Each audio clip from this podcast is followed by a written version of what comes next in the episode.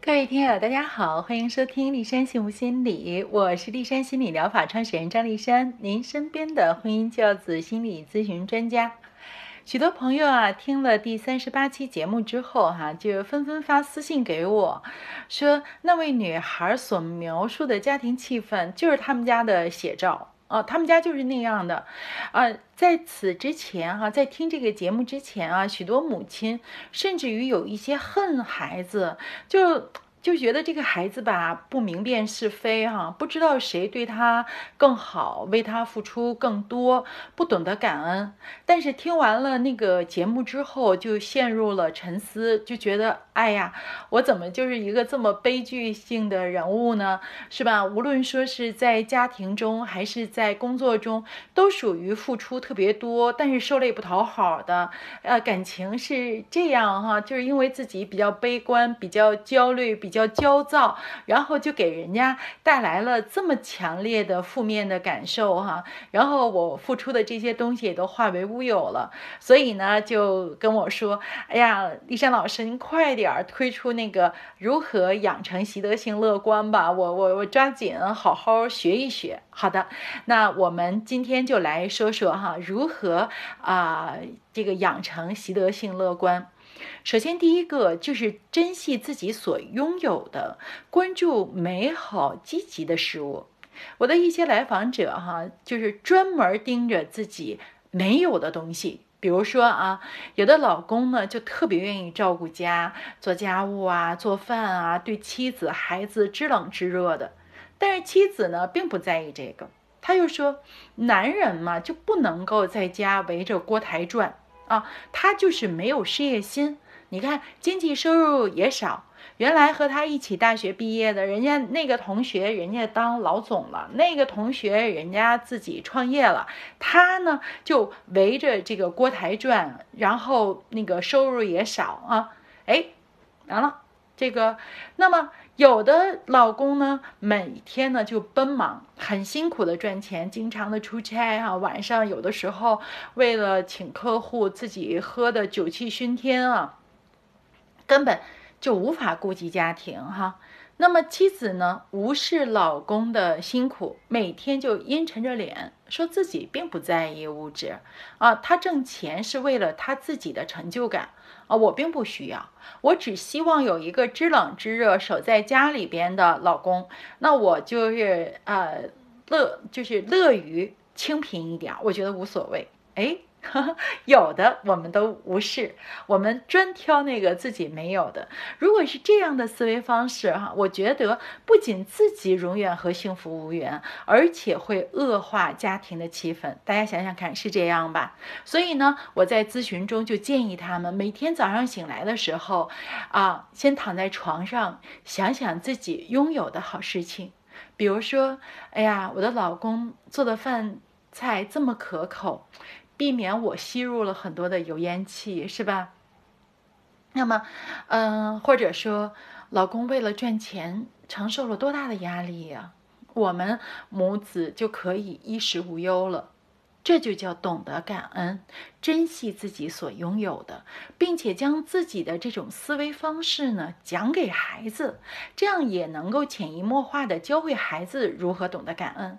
比如说，作为母亲，你总是在孩子面前说：“哎呀，你看你爸爸多辛苦呀！”啊，尽管说他不能够经常的陪咱们，他为啥呀？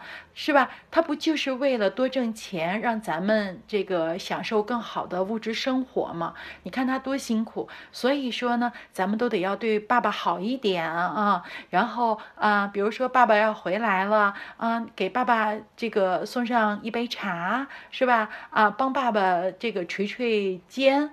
如果你总是这样的教化孩子，孩子他懂得感恩之后，首先他懂得感恩的是母亲，他会觉得，哎呀，我妈妈这人可好了，她总是能够看出别人的付出，看出别人的好，这样的话，这不就对了吗？是吧？如果说你总是抱怨，你看你爸爸根本就不顾家，那他挣钱有什么用啊？啊，他就是为了他自身的虚荣，我们又。不用他这么多的钱，那好车是他开是吧？那名表是他戴，与咱有什么关系啊？好了，你经常这么说，那孩子也会用这样的思维方式看待你。对你在为他付出什么，他就说你愿意呀。你自己没有自己的生活，你就把你的关注点都用在我身上，我才不稀罕呢。看，这就是我们如何来教化孩子啊，是这样的。第二个啊，就是试着写出自己的优点，自古自己呢做过哪些事情受到过这个称赞，可以挖掘自己擅长的方面，而不要紧紧的盯着自己的缺点。在青春期最大的人生课题就是回答我是谁这个问题啊。只要做到全面了解自己的优点、缺点，才能够接纳自己，成为自己情绪的主人。但在我日常的咨询中，一些成年人玻璃心。他们的情绪总是被周围的人左右啊，比如说人家同事瞪了他一眼，完了，整个坍塌，就觉得啊，我无论怎么付出，大家都看不出来，总是瞧不起我，是吧？就像这样子的这个成年人呢，我也会带领他去回答我是谁，为什么呢？因为他在青春期这个问题就没有回答好。对他自己一直不知道自己是怎样的一个人，总是就立不住嘛，是吧？所以呢，我要在让他们做这个作业的时候，将青春期遗落下来的一些心灵成长内容补上啊。那在婚姻治疗中，我也发现，引发双方情感问题的原因，往往是各自成长不充分，有可能是两个人都成长不充分，也有可能其中一个人成长。不充分，所以呢，我也会让他们回答我是谁，并且在这里边我要增加一项，就是与对方相关的内容。比如说啊，在回答我是谁的时候，你可以说我老公工作很辛苦。啊，我衣食无忧，或者说我老公把家务都做了，我的手保养的很白皙啊，就是啊，也要写上这个。完成了这个作业之后呢，在后续的咨询中，当着我的面儿，我们三个人在一起啊，就要念自己的这个我是谁。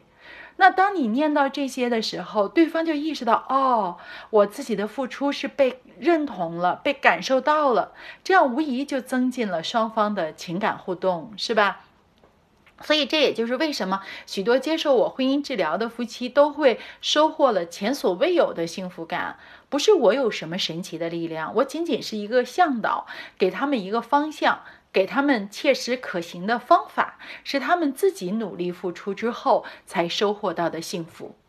那么第三个问题就是啊，向乐观积极的人去学习，避免啊，尽量的回避就是和负性情绪太重的人的接触。呃，松下幸之助在招聘的时候，最后的一个问题是固定的哈，就是你觉得自己是幸运的吗？这是。对信念的一种考察，就是逆境的出现是客观事实，对我们每个人来讲，几率都是一样的，但对逆境的解释却是不一样的。悲观只看到就是不好的，循环论证自己就是最倒霉的那个人，而乐观的人呢，则是有概率的那种判断，根据以往的经验，只要全力以赴的去解决，就会有改变。信念的解释系统不同，方法论就不一样。习得性无助的人就会原地坐下了，不再努力了。对，既然所有的努力都是无效的，那就被动的等待着厄运的来临吧。那怎么办呢？啊，我的命该如此。而乐观的人呢，则会有强烈的解决问题的意愿，并积极的付诸行动。当然，成功也就自然而然的会朝他去招手。所以，最好的父母就是在孩子童年时代帮助其建立比较乐观的对世界的解释系统，不要给孩子贴上。这个标签，尤其不要用全称性的负面判断。也就是说，你这个孩子就是一个特别懒惰的人，这就叫做全称性负性判断。或者说，你这个孩子就是懒得思考的一个人，你这个孩子就是一个扶不上墙的阿斗。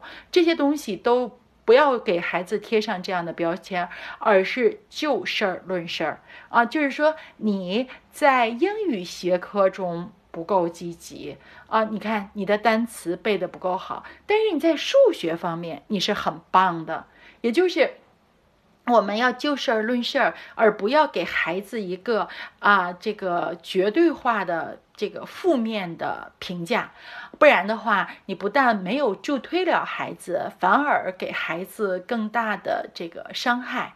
好，今天我们的节目就先到这里。大家要如果想知道更多的信息，可以呢关注我的微信公众号“立山幸福心理”，我的私人微信号是张立山心理的全拼。立山守望在这里，希望给您更多的心理支持。再会。